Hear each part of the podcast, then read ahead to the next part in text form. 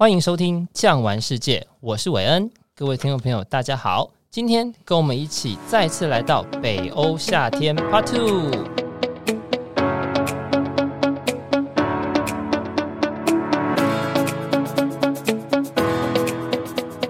我们来欢迎今天的主讲人肥哥 Victor。韦恩好，大家好，我是叶舒斐。哎，斐哥啊，上一集我们在北欧夏天的第一集的时候呢，你有跟我们聊到非常多有关于北欧的部分，有什么样的景点啊，有什么样的文化？那在最后的时候呢，你给了我们三个非常非常厉害的景点，好像叫做峡湾，对不对？那今天这一集呢，我想要细细的来替我们听众朋友来问一下有关于峡湾的部分。首先呢，我们都知道去挪威一定要看峡湾，尤其是您上一集所提到的三个峡湾。诶，忘记了听众朋友再翻回去听一下我们的第一集哦。那么，请问一下，峡湾的行程是什么呢？可以跟我们聊一下吗？嗯，好的。当然，这个只能够从地理课本上面呢来想象。我们现在是处于第四纪的间冰期，间隔着冰河时期。那么，在冰河时期，你知道冰河呢本身它的重量的关系，所以很自然而然的就会对地表侵蚀、切割，那么而达到呢这种搬运。那冰河溶解之后堆积的效果，峡湾的形成呢，尤其是在斯堪的纳维亚、挪威的这一边，因为它的这个山势呢比较多数分布在挪威的这一边，所以呢，当这个冰河切割地表，连通外海，那这个冰河退却以后，海水进来，连通外海的就形成了峡湾。那假如没有连通外海呢，在冰河溶解之后，就形成了这种不规则形状的冰器湖泊，也有人叫做槽湖啊等等的。好，所以基本上峡湾的形成呢，一定一个条件就是冰河侵蚀、切割，然后溶解以后而形成的一个地形，才叫做峡湾。难怪啊，我们现在所看到这些峡湾的形状都大同小异，尤其呢是在五大湖区域，或者呢是在英国的北方苏格兰，以及您刚所说的北欧这个峡湾的地方啊。那既然是这样子，峡湾既然这么漂亮，可是相对来说，我们都知道，越漂亮的地方啊。那就越罕无人烟，那罕无人烟，基本上交通就不会方便。那么在北欧的部分，尤其在挪威，我们到底要怎么样来玩这个峡湾？怎么样才能够最完整的，或者是最完美的去看到峡湾这个壮阔的美貌呢？嗯，当然最主要讲峡湾的话，那既然是海水关进来，最经典的就是坐着船呢来游峡湾。那当然。从另外一个角度呢，我们从公路的景观来看峡湾也是一个方式。那其实第三种呢，是最舒适的，住在峡湾那里的旅馆，打开窗户，走出你的阳台，风景就在您的家门口。哦，那这样子听起来的话，玩峡湾有三种方法：坐车、坐船以及住饭店。那我们就先来聊聊坐船好了。那这三个峡湾都能够坐船吗？大概坐船的时间是多久呢？可以跟我们聊一下吗？最经典的这个峡湾坐船呢，我从我个人的喜好来说明，我最喜欢的呢是这个一条盖朗格峡湾，那差不多呢是一个钟头的一个航程。那么其次呢，松恩峡湾，特别是它的支流的纳罗伊峡湾跟奥兰的峡湾这两条峡湾结合起来的这个航程呢，差不多来到啊两个钟头。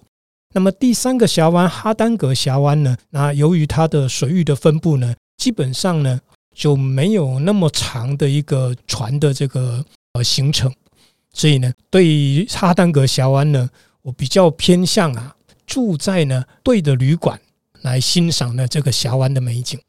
所以说啊，如果说呢您是不会晕船的听众朋友的话呢，不管是盖朗格峡湾，或者是呢有峡湾之后这个名称的这个松恩峡湾呢。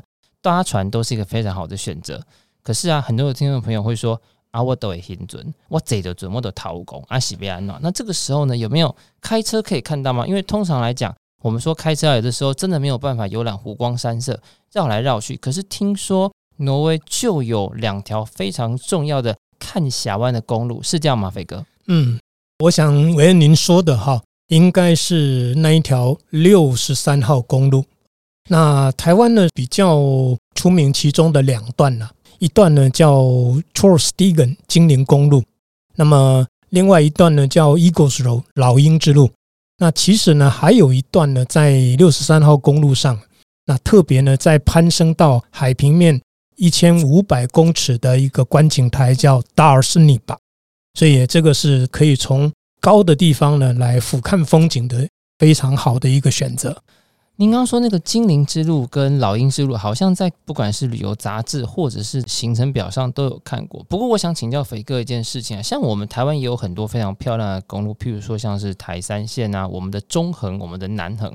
但是，我们都常常遇到一个问题，就是说一遇到夏天的时候会有台风，就会有土石流，所以道路会崩塌。那么，像这样的一个地方，精灵之路、老鹰之路，它只有夏天可以走吗？夏天的几月到几月是可以开的？冬天是不是完全冰封不能动呢？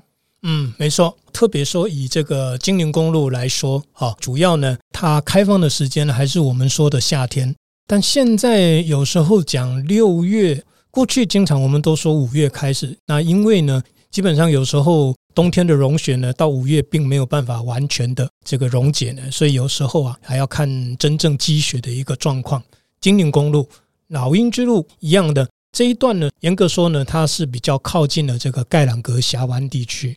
这一段路呢就比较好了，它是呢全年都可以通的哦，只有这一段路。但是你要考量的不是只有这一段，因为你可能要连接南来北往的交通，还是要考量这些因素啊。的确哦，那么呢，如果说呢，它这支路啊，可以在夏天的时候也可以开，冬天的时候可以开，那当然看风景的时候自然就没有问题。不过呢，真正最漂亮的时候，我想应该还是斐哥所说的夏天的时候。你可以坐船，你可以坐车，甚至呢可以走精灵之路跟老鹰之路哦。那最后一个其实也是我最有兴趣的，因为你知道很多听众朋友可能跟我一样，都是属于能够躺着就不站着，能够趴着就不蹲着这样的一个概念的人哦。所以说呢，住在饭店里面看峡湾这个部分呢，实在是非常非常吸引我。我们都知道北欧的物价很贵，但是呢，我们先不论物价，您先告诉我们一下。到底哪一些峡湾可以住，而又有哪一些饭店是真的位在峡湾之中？如同您所说的，我打开窗户看到的就是峡湾这样的概念呢？太好了，在挪威旅游局哈，它也有呢，用这样的一个 slogan 呢，把一些呢这个旅馆呢连接在一起，他们管它叫呢 historic hotel，这个有历史的一些旅馆们。其实呢，这一些呢，很多很多的旅馆呢，都是百多年的家族经营的这种贵族旅馆。更特别的呢，是它占据在漂亮的峡湾地区。打一个比方，在哈当格峡湾里头呢，有一个地名叫 Lufthus，那它就有一个 Ullensvåg 这家峡湾旅馆。真的，你打开窗户，坐在阳台，风景就在你们家门口。那再其次呢？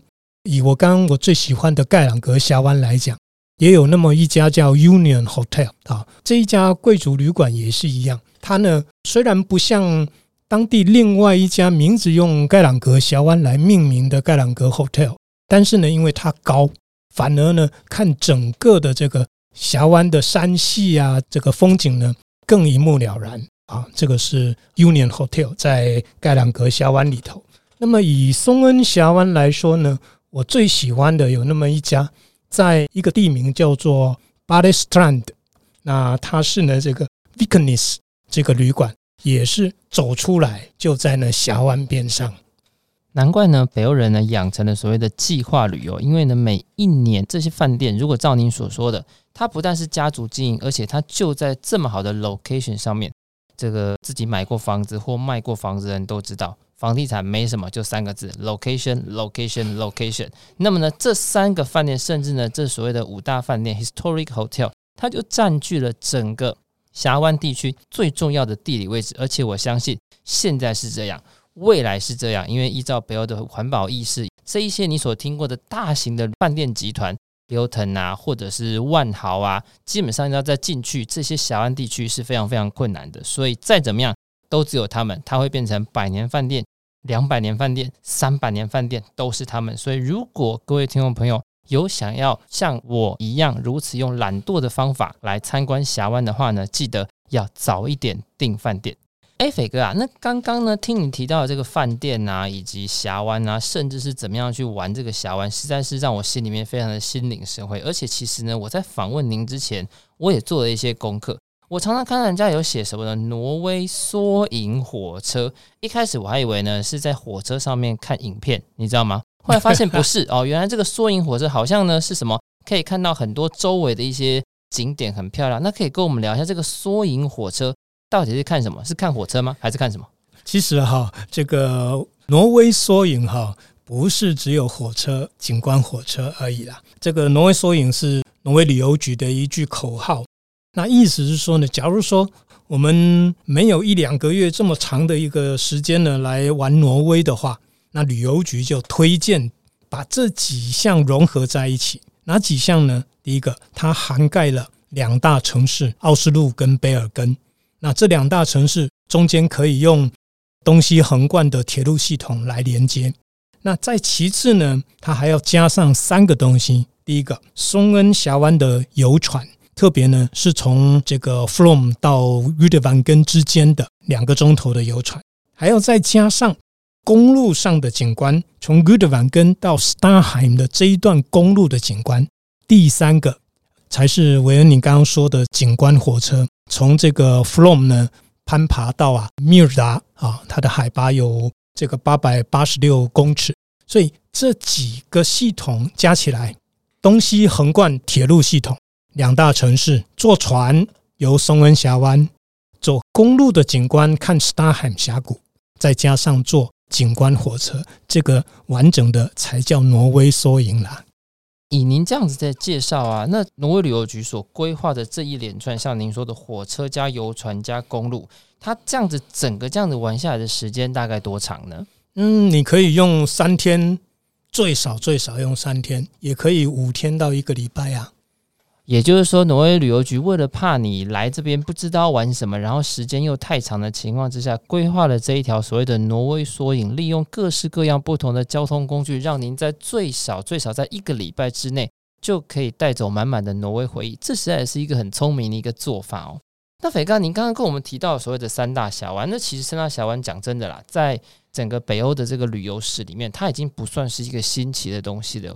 各大的书报杂志，甚至各大的部落格，都已经把这三大峡湾，不管你说美化也好啦，歌颂也好，它都已经是到了一个非常多人吹捧的地方。但是真正的达人，我相信应该不止只有这样子，对不对？你可以跟我们聊一下，你口袋有没有其他的名单？譬如说，好了，除了那三大峡湾之外。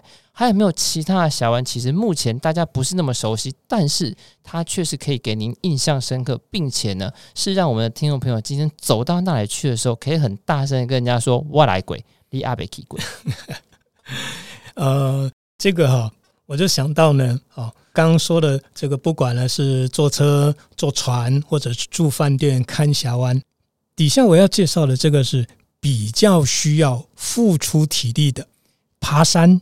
健行来玩峡湾，有一条呢，在卑尔根南边比较靠近的开采海底油田的这个斯达万格城市附近呢，有一条呢绿色峡湾。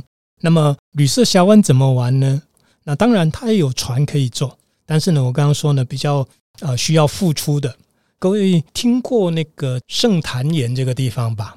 它是一个坐落在旅色峡湾边上。垂直高于海平面六百米，上面这个平台呢，四四方方的，没有任何的这个人工栏杆。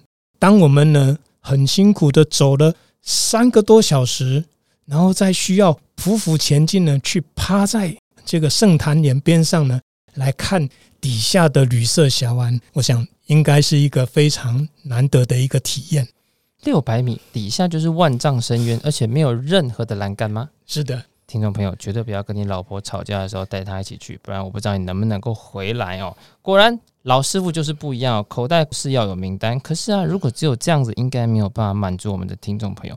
各位听众朋友，我们都知道，有时候啊，你在网络上看到了一张照片，那张照片超级美，你好想要知道那是哪里，Google 了半天都不知道，对不对？没关系，今天提出一个问题。飞哥，你知道吗？我曾经呢，在一个网站上看到呢，就是有三把剑插在这个地板上，而且这三把剑看起来都高耸入云。你可以告诉我这是什么地方吗？这个是石中剑，它是在靠近这个 Stavanger 的一个海边。那这个时钟剑其实最主要是在叙述着。在公元九世纪的时候啊，挪威呢在最后经过了一场海上的战役，打到峡湾。那么在这场战役之后，最后呢由获胜的这个哈拉德一世国王来统一整个挪威。所以您记不记得我们在谈冰岛的时候，其实呢就是由这一些不服从这个哈拉德国王的。在这一场战役之后，虽然没有很明确的文字记载呢，但很多的历史学家愿意相信它发生在公元八百七十二年，所以才会有了八百七十四年的冰岛的一个挪威维京人过去的这么样的一个事迹啊，三把铜剑啊，高差不多有十公尺，所以这个是在记忆着导致挪威最后终于能够形成一个统一的王国的那一场战役，叫石中剑。果然是老师傅考不倒。好，你说石中剑简单，石中剑可能就是它有一个非常特殊的一个标志。那我还有看到另外一个，就是长长的岩石延伸到峡湾之外的，有人就站在那边，然后穿着不管是瑜伽服也好，或者是韵律服也好，做出非常夸张的动作。那是哪里？那个在哈丹格峡湾的南边。记不记得我有说到哈丹格峡湾有一个这个 Loftfoss 的 Ullensborg 这家旅馆？如果你再往南边走，当然好还要经过一段呢比较辛苦的登山攀爬的一个过程，那个叫做精灵的舌头 Trollstunga。那有人翻作恶魔，事实上 Troll 这个东西不见得是坏的啦。好，所以我们把它叫做精灵，它也是非常特殊的，在这个哈丹格峡湾区的一个特殊的景点，它叫精灵的舌头。飞哥果然不配为北欧的维基百科啊！哎，真是在太厉害了。好了，那我们聊完了挪威之后呢，其实我们上一集的时候，我们也聊到了很多其他三个国家的一些景点。那对于瑞典的部分，我比较有兴趣的是，您之前有提到一个叫做瓦萨战舰博物馆哦。那我们都知道，这个博物馆这种东西，我们看多了，那其实呢，有的时候它也不是这么的有趣。但是听您说，好像这个瓦萨战舰博物馆相当有趣，它不单单只是一艘船。它还是一个非常有趣的历史故事，这个可以跟我们来聊一下吗？嗯，瓦萨，对的，这个话要说到十七世纪的一六二八年八月十号的那一天，那一段时间呢，是瑞典呢要打波兰，所以呢就在一艘呢才刚刚盖好的一个战舰，那这个战舰呢，在整个盖的一个过程哈，还透过当时候。国王的一个临时要加炮台啊，更改设计的等等的，好，这不管。在一六二八年八月十号要下水的那一天，这艘船啊，走大概差不多一千四百公尺，就这样子沉没了在波罗的海底下了。所以瓦萨战舰呢，是一艘在十七世纪一六二八年的沉船，走了一千六百公尺，也就是走了一。点六公里之后就沉下去了。嗯，是啊，那样子叫做战舰吗？它是战舰，它是变成潜水艇吧？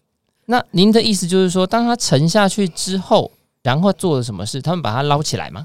哎，没错啊，哦，这个打捞的过程呢，事实上呢也相当相当的戏剧性。那是被一位呢，在二十世纪啊熟悉啊这段历史的那么一位叫安德斯的先生。他利用那个采样器呢，就一直在啊，哈波罗的海，到最后呢，这个采样器呢所采样到的这个木材呢，被历史学家断定，哎，可能是这一艘瓦萨战舰。那当然，经过几年确实试了之后啊，那单单这一艘瓦萨战舰，你想想看哈，埋在波罗的海三百多年，那么要如何的把埋在海底的这个战舰呢，给它拖上来？他们利用两年的时间打这个钢索，打在海底，把整个战舰呢能够呢把它包覆起来，再利用乒乓球的原理，总共从发现到这一艘船在一九六一年出海被打捞上来，总共花了五年的时间，才让这一艘呢在波罗的海啊沉睡了三百三十三年的瓦萨战舰呢，终于重见天日。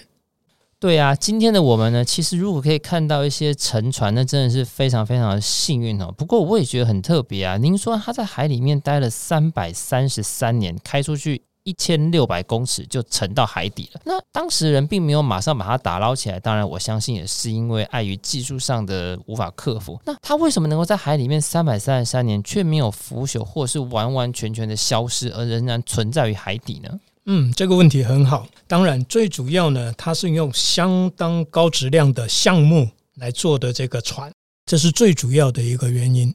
其次呢，波罗的海呢，它的含盐量呢，要比一般的海洋的含盐量呢还要再低，所以呢，就比较鲜少呢能够呃腐蚀木头的这样的一个微生物的存在。综合这两个原因，所以才能够让这一艘战舰沉船呢。即便它打捞上来以后呢，还保存的那么好。原来用好的东西呢，才可以永远不朽。这件事情呢，可是千古不变的。不过呢，一艘战舰三百多年前的沉船，值得为它成立一个博物馆吗？它除了是一艘沉船之外，它有什么值得看的地方吗？嗯，是的。先撇开刚刚说的这个打捞的过程呢，就花了五年之久。打捞上来，那是一千九百六十一年。这个博物馆其实是在一九九零年才开幕的，但这个过程，那么你知道瑞典人他们做事的这种仔细的态度跟这种敬业的精神，这些木头要洗，单单这个洗的过程，那么就整整呢花了十七年。他们用一种呢叫做聚乙二醇啊，一种水蜡了哈，那么不断的喷洒在整艘船。喷了以后，让它干，继续喷，继续让它干，这样子整整花了十七年。那这些木头呢，还被插入无数个低碳钢的这种螺栓来固定，所以整个的打捞过程，再加上整个的维护的过程，它本身这艘船呢，有百分之九十都是它原来的原件，所以它真的是一个了不起的艺术品。不过啊，就像您刚说的，就算它是原件，如果它只是一艘普通构造的战舰来说的话，它也不值得瑞典人特别为它成立一个博物馆吧？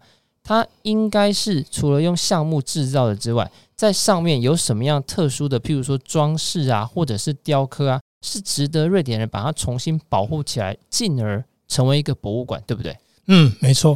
这艘战舰的名字呢，就是以当时候国王的这个瓦萨家族的名字来命名的。所以它整艘船呢，也装饰的富丽堂皇，到处都是有这种非常了不起的这个雕刻。在这个博物馆里头呢，还有一个角度你可以看到呢，是仿当时候那种用天然的这种原料上完颜色之后，那真的是非常的富丽堂皇。难怪它会沉到海里，因为它根本就不是一艘战舰，而是一个艺术品。就好像你拿了一个瓷碗，把它丢到海上，还期望它可以航行千百里，实在是不太可能哦。好，那聊完了瑞典之后呢，接下来我想要跟您聊一下芬兰一个非常特殊，而且呢，也是很多听众朋友都想知道。听众朋友，您知道我的女儿今年岁了哦，那么对她来讲呢，每一年的年底呢，最期待的就是十二月二十五号。不管呢，今天这个礼物的钱是谁出的，一律都算到圣诞老公公的头上面啊，所有的功劳都是归他。所以我想帮我们听众朋友问一下，就是说，现在呢，很多地方都说我们有圣诞老人，但其实我知道，圣诞老人其实是来自于芬兰，对不对？有一个圣诞老人村也在芬兰，这个呢，可以跟我们聊一下吗？这个问题非常好啊！圣诞老公公住芬兰，这个其实呢是要。追溯到个二十世纪前三分之一的一九二八年，这个是从芬兰的一个广播节目这么来的。他说啊，这个耶诞老公公就住在啊北极圈附近，然后呢有一个叫做耳朵山的地方，非常靠近俄罗斯。哎，还真的有哦，芬兰在北极圈这个纬度呢，还真的有这么一个耳朵山，叫做过巴顿多里。那这个北极圈上附近的这个大的城市呢，就是我们熟知的这个罗马涅米。所以呢，在那边呢有耶诞老公公的一个 village。所以传说中啊，耶诞老公公每一天呢，从耳朵山驾着这个驯鹿的雪橇车，然后来到罗瓦涅米的耶诞老人办公室里面上班，确实有这么一个说法。所以，我们的听众朋友，如果今天来到芬兰的罗门伊米这个地方，是真的可以看到圣诞老人的吗？哎，有有，很多，我已经看过第五任的耶诞老公公了。圣诞老人还有值班这样的概念吗？他是评选的。好好好，原来是评选，还不是每一个人都可以当圣诞老人，这样我就理解了啊。好，那么呢，聊完了芬兰之后呢，我们来讲一下丹麦好了。我们知道丹麦其实呢，它以前很大，现在呢跟台湾差不多大。那么您上一次有帮我们提到，它有两个非常值得看的城堡，那甚至呢，它好像也是安徒生童话以及哈姆雷特的故乡。那么呢，可不可以针对丹麦的部分，跟我们聊一下你最有故事性的景点是什么呢？如果以故事性来发挥的话，当然最早我们在上一集提到的腓特烈城堡，它本身就是国家历史博物馆，不过它那个太复杂了。我们简单说，它附近呢还有一个叫皇冠城堡，这个是我们说呢，在威廉莎士比亚这位大文豪啊，能够。写出来呢，好，这个《王子复仇记》哈姆雷特的故事呢，就是听到他的朋友那么叙述到呢，北欧丹麦在北西兰岛有这么一个皇冠城堡克伦堡这么样的一个传说，所以让呢威廉莎士比亚呢能够完成了这一部伟大的作品《哈姆雷特》。既然听您这么说，那丹麦的哥本哈根就不是 to be or not to be，而是 must to be，一定要去的一个地方了。那么呢，其实呢，我在这一集要访问您之前呢，我有看到一个非常特别的地方哦，所谓的欧洲的最西端。那我有看到它是在葡萄牙一个地方叫做洛卡加。可是呢，就我所知呢，欧洲其实不单单有最西边，也有最南边，也有最东边，那甚至也有最北边。那我想。最北边应该是在北欧，它在北欧的哪里啊？可以帮我们聊一下吗？嗯，是的，在这个斯堪的纳维亚半岛哈北边呢，有这么一个马格罗亚这个地方。那这个马格罗亚其实呢，直接字面上的意思翻过来，其实呢是马格岛的意思。所以在早期呢，还要坐渡轮。那后来呢，他们贯穿了几段的海底隧道，所以呢。用公路呢，把这个马格罗亚岛呢给它串联起来，那么就有一个呢叫做北角的地方，它的纬度呢坐落在北纬的七十一度十分二十一秒。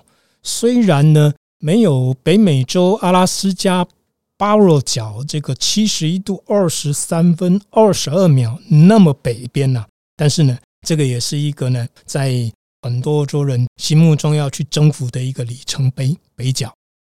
所以呢，它虽然说不是地球上的最北边，但是它是欧洲的最北边，对不对？嗯，欧洲大陆，欧洲大陆的最北边。哎，假如说还要再算挪威的这个离岛的话，还有一个冷岸群岛。冷岸群岛的纬度那是更高的，它。啊，差不多分布在北纬七十四度到八十一度之间啊。对对，这个呢，我们在第一季的时候的南北极的北极，我们曾经有来宾提过。不过呢，如果你今天想要开车就会到的话，基本上北角是一个很好的选择。不过斐哥啊，我们到北角都怎么玩？都看什么？什么时候去啊？嗯，北角透过这个季节变化哈，还是要夏天啦。夏天看什么？去晒午夜太阳。那当然。这只是这么一个说法。你想象一下，当你站在呢这个脚夹呢，距离海平面三百公尺，你面对着呢苍苍茫茫的北冰洋。如果呢呃阳光又漂亮的时候，你看到的是那样的一个壮观。那当然，假如说你碰到风大的时候，北冰洋吹下来的风可能是接近零度的风，北角。是一个人生的里程碑，是一个在夏天可以去感受午夜太阳的地方。所以通常来讲呢，像我们以前约女孩子散步，都说你要不要跟我去晒月亮？那你在北角呢，就可以约女生说我们去晒太阳，半夜十二点带你去晒太阳。哎，这也是不错的方法。可是肥哥，你说这是一个我们一定要完成的任务。通常来讲，完成任务总要有一个奖杯，总要有一个凭证吧？可以吗？我去可以得到一个像是。Certification 这样的东西是的，北纬啊七十一度十分二十一秒，你可以得到一份证书，北角证书哦。所以各位听众朋友，记得当你到了北角去的时候呢，不要忘记啊，辛辛苦苦来到了这个地方，一定要拿一份证书回来。今天呢，我为各位介绍了挪威的景点，帮您介绍了峡湾怎么玩，甚至呢是告诉您要怎么样住在峡湾的饭店里面。走完了精灵公路，走完了老鹰之路之后呢，挪威的缩影，请您不要错过。再加上瓦萨战舰以及圣诞老人的故事，相信听完我们这讲集的节目，您对北欧不但可以了解，而且踏上了北欧呢，会非常非常的轻松自在。今天非常谢谢您的收听，我们也谢谢斐哥，我们下集见，拜拜。谢谢大家，Tusen Takk Ha det bra，再见。如果您喜欢今天的内容，别忘了订阅、给五星好评，也欢迎到各大平台留言哦。感谢您的收听，我们下集见，拜拜。本节目由巨匠旅游制作播出。